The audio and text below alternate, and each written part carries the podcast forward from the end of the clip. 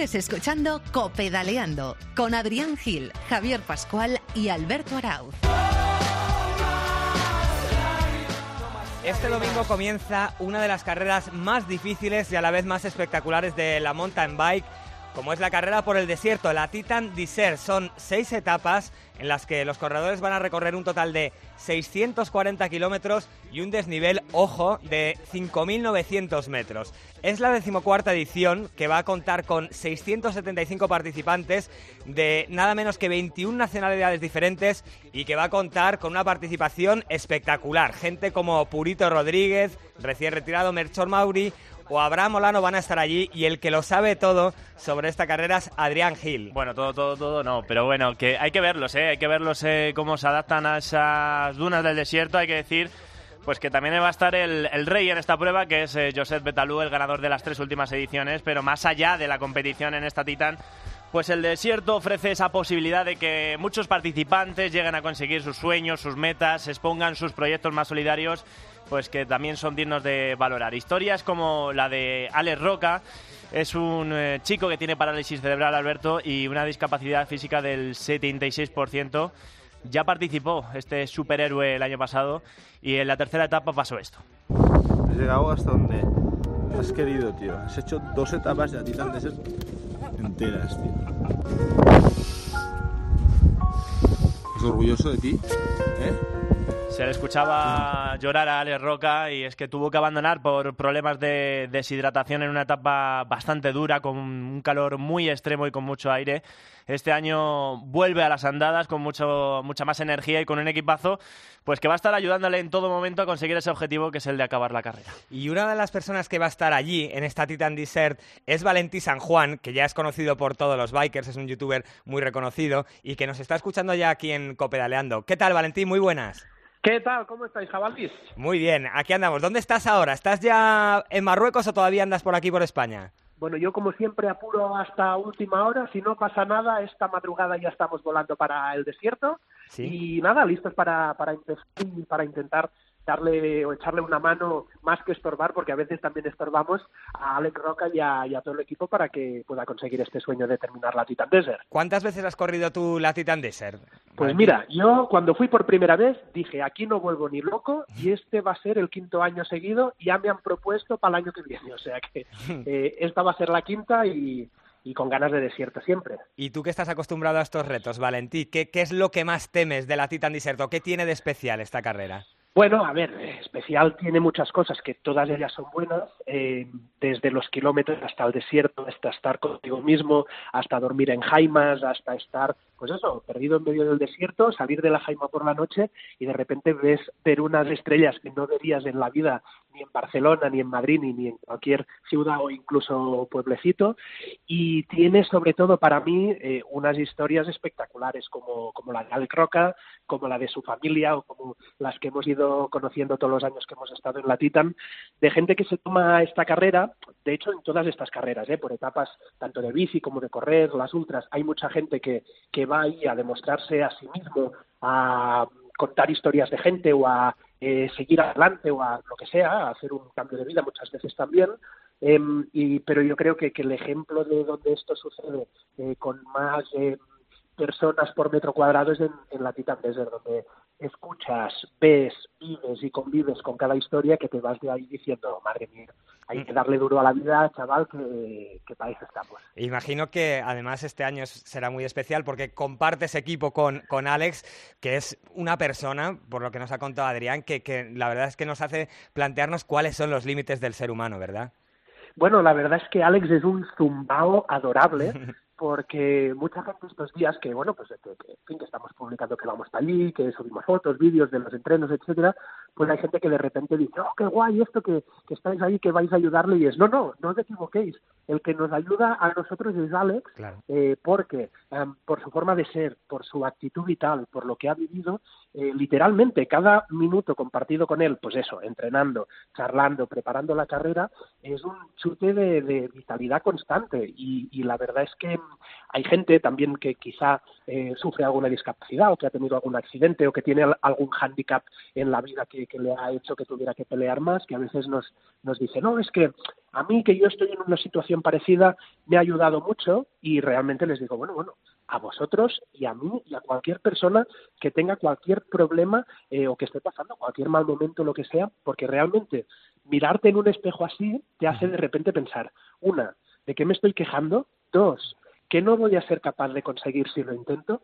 Y tres, porque a veces enfrento los problemas con cara de huele mierda en lugar de con una sonrisa. Totalmente. Y, y la verdad es que, hostia, como os decía, cada minuto compartido con, con Alex encima de la bici o en cualquier sitio, eh, te hace darte cuenta que, coño, que, que, que, hay que darle. ¿Cómo lo conociste tú, Alex, Valentí? Pues es muy curioso. Con Alex yo creo que hará ya casi cuatro años que nos conocemos. En, en el canal hicimos una serie de vídeos en la que contábamos historias uh, de deportistas que eh, tenían alguna discapacidad y que eh, aún así tenían unas locuras de sueños, algunos eran sueños paralímpicos, otros ya habían sido campeón del mundo, como es el caso de Juanjo Méndez, y de repente elegimos tres historias que nos motivaban mucho y dijimos, y habrá una cuarta que queremos que nos la presentéis vosotros. Y hicimos como una especie de, no de casting, pero de decir, bueno, cuéntanos tu historia que nos gustaría conocer.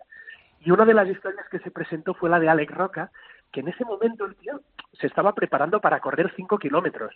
Yo me acuerdo que empecé a hablar con él y, o sea, corrimos en una pista de atletismo aquí en Barcelona y de repente pensé, joder, o sea, pero ¿cómo coño puede correr este tío y cómo lo puede hacer, eh, en fin, tal y como le, le, quedó el cuerpo, ¿no? Sí. Y, buah, el rato que estuvimos compartiendo, hablando, um, corriendo, eh, la verdad es que era como, uff, madre mía, qué, qué, menuda bestia parda. Pero claro, para mí cinco kilómetros ya era una locura. Después de los cinco hizo los diez. Después de los diez este año corrió la media maratón, la media maratón de Barcelona. Sí. Y ahora el tío vuelve a la Titan Desert, es decir, es un tío que no, es como un pozo sin fondo, donde cada vez que consigue algo el tío ya está pensando en qué tiene que ser lo siguiente. Está también con nosotros, aquí en Copedaleando, eh, Alex, que es el encargado de... Héctor, perdón, que es el encargado de formar tándem con Alex en esta Titan Desert. ¿Qué tal, Héctor? Buenas tardes. Hey, buenas tardes, ¿qué tal? Aquí preparados ya. ¿Cómo estás de ánimos? Bien, bien, maletas hechas, eh, todo bien, ya una pelada en la cabeza, o sea, ya, ya preparado. ¿Y, ¿Y tú de qué conoces a Alex? Bueno, Alex realmente es curioso porque eh, lo conozco de que él me ayudara a mí. Es decir, eh, bueno, yo empecé un reto acumulando kilómetros por, por una enfermedad, por la ELA, sí. y hicimos un reto de aquí a Santiago y Alex dijo, lo primero, mmm, me dijo, yo quiero acompañarte, quiero acompañarte en la primera etapa. Y yo dije, bueno, pero tú vas en bici, no vas en bici, tranquilo que yo me busco la vida para acompañarte. Y empezó ayudándome a mí y así nos conocimos. Eh, y, y, a partir de ahí, pues, pues una aventura tras otra. Uh -huh. eh, ¿Tú has corrido en la Titan Desert alguna vez o, o, vas a debutar? No, yo ya estuve el año pasado. Estuve el año pasado con mi hermano. Uh -huh. y, y, también me pasó lo mismo que a Valentí, que, que dije que aquí no volvería más. y la verdad es que engancha, engancha por, por las historias que ves, eh, todo lo que, lo que pasa allí, eh, cosas que no ves en Barcelona eh, ni en otros países, eh, y entonces pues eso la verdad es que, engancha. Eh, os quería preguntar eh, qué es lo más duro en este tipo de carreras. Eh, el calor extremo, las dunas, el cansancio acumulado, el desnivel o quizás el luchar contra tu propia cabeza en los momentos más complicados. Mira, aquí lo más duro va a ser aguantar a Héctor, que es un pesado. es un pesado. Yo llego a saber que está aquí en otra llamada y de repente digo, no contéis conmigo. Os había dicho, ¿sabéis contar? Sí, pues no contéis conmigo. Bueno, no, no. Eh, Héctor, ¿qué pasa? ¿Cómo estamos? ¿Bien? ¿Qué tal, tío? ¿Cómo vas? Ya, Héctor ya os ha engañado porque os ha dicho que tiene las maletas listas y antes en un grupo que estábamos me ha dicho, oh, que no he montado nada, que no sé si, no sé si poner calzoncillos o calcetines o tanga o qué poner. Digo, tranquilo. Nada, nada, todo a pelo.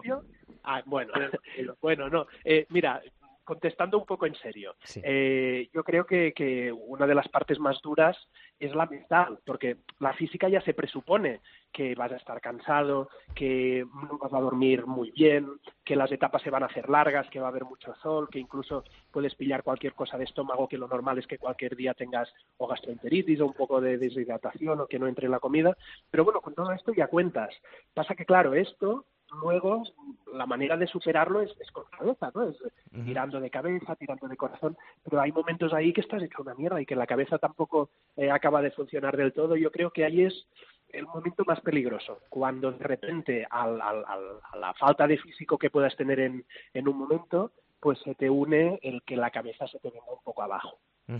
Y mm. Héctor, ¿y qué tal llega Alex? ¿Qué tal está de ánimos? Porque el año pasado nos ha contado Adrián que tuvo que abandonar por un problema creo que de deshidratación. Supongo que ilusionado, ¿no? Con, con superar este reto. Lo veo súper, súper bien. Em, hay una ventaja, el año pasado, de, durante esta, toda la semana previa a la Titan Desert, 10 días antes, aparte de que estaba mm, eh, con fiebre, estaba con fiebre y también tuvo fiebre, yo creo que hasta de los nervios ya. Em, la verdad es que yo lo veo más animado y sobre todo quitándose mucha presión de encima, que es lo que entre todo el equipo tenemos que hacerle, que presión ninguna, que solo que, que ya esté ahí ya es un logro, pero, pero yo creo que llega muy bien, crea, creo que llega fuerte, em, entrenado igual que, el año pasado, yo creo, porque ya es lo que dice Valentí, que esto ya es un poco más de coco, de decir no voy a abandonar, voy a quedarme, voy a hacerlo y yo creo que llega bien. Oye, y em, bueno, imagino que ya habréis echado un vistazo a cada una de las etapas. Yo os quería hablar de la novedad, que es la conocida como etapa Garmin, en la que hay que ir eh, sin GPS, además forma parte de esa etapa maratón, es el primer sector. Eh, ¿Cómo son este tipo de, etapas? Es, ¿cómo, descansáis o cómo lográis descansar en esas jaimas comunes, enormes? Eh, no sé si se llega a descansar del todo o realmente se hace lo que se puede. Lo, importante es Valentí, sobre todo, sobre todo que no guíe Valentí en la etapa Garmin es lo importante. es lo importante. ya os he dicho que le iba, le iba a bloquear, a bloquear porque no, a ver, yo no voy a guiar, pero lo importante luego por la noche es eh, cucharita con Héctor. Esta es un poco la que todos, todo el equipo vamos a ver. Él duerme abrazadito con Héctor porque es eh, como el más cariñoso. Eh, no, no, es cierto, es muy importante que no o sea, que haya una persona que sepa eh, leer bien un GPS, que sepa guiar, que tenga en el desierto, es decir, que no sea yo, eh, eso es completamente cierto. Hay gente que se orienta muy bien o hay gente que tiene mucha experiencia en todo esto, porque es verdad que es una etapa en la que eh, a veces, y esto me ha pasado a mí varias veces en la Titan, eh, sigues a la persona errónea o al que tú crees que sabe o al que parece que sabe, pero lo importante no es seguir al que parece que sabe, sino es seguir al que sabe que sabe. Entonces, eh, ahí eh, esa es clave. Y a la, a la hora de descansar, pues efectivamente no se descansa muy bien, pero bueno, ya llevas tantos días encima que entre una cosa y la otra duermes lo que puedes y tiras para adelante. Eh, antes de despediros, eh, también nos está escuchando una persona que es muy especial para Alex, es su novia, Mari Carmen, y, y queremos darle las buenas tardes. ¿Qué tal, Mari Carmen? Muy buenas. Mari Carmen, ¿nos escuchas? Sí, sí, os ah. Bueno, ¿qué le dices a, estos locos que van a acompañar a, a tu chico en esta, en esta aventura? Primero de todo, quiero agradecerles que, que lo apoyen, que confíen en él y que, que, que creo que este año juntos van a conseguir el sueño de Alex, porque al fin y al cabo ellos van sin, sin, sin ningún objetivo ellos, sino que el objetivo que quieren cumplir es el que Alex tiene en mente, ¿no? Y eso es muy bonito porque en la vida, pues, es importante ayudar a los demás, ¿no? Porque al fin y al cabo ellos se sienten ayudados por Alex, pero Alex se siente muy afortunado de poder contar con su presencia en la Titan. Y quiero darles muchos ánimos, que tienen mi corazón, mis manos, todo lo que necesiten de mí en el desierto, porque yo voy allí, todo lo que necesiten lo tendrán. Gracias por sin ellos eso no sería posible. posible. Ya, les hemos preguntado a ellos, Mari Carmen, pero ¿qué tal ves tú, Alex? ¿Cómo, cómo va a llegar a, Marruecos? ¿Con qué, ¿Con qué energía le, le notas?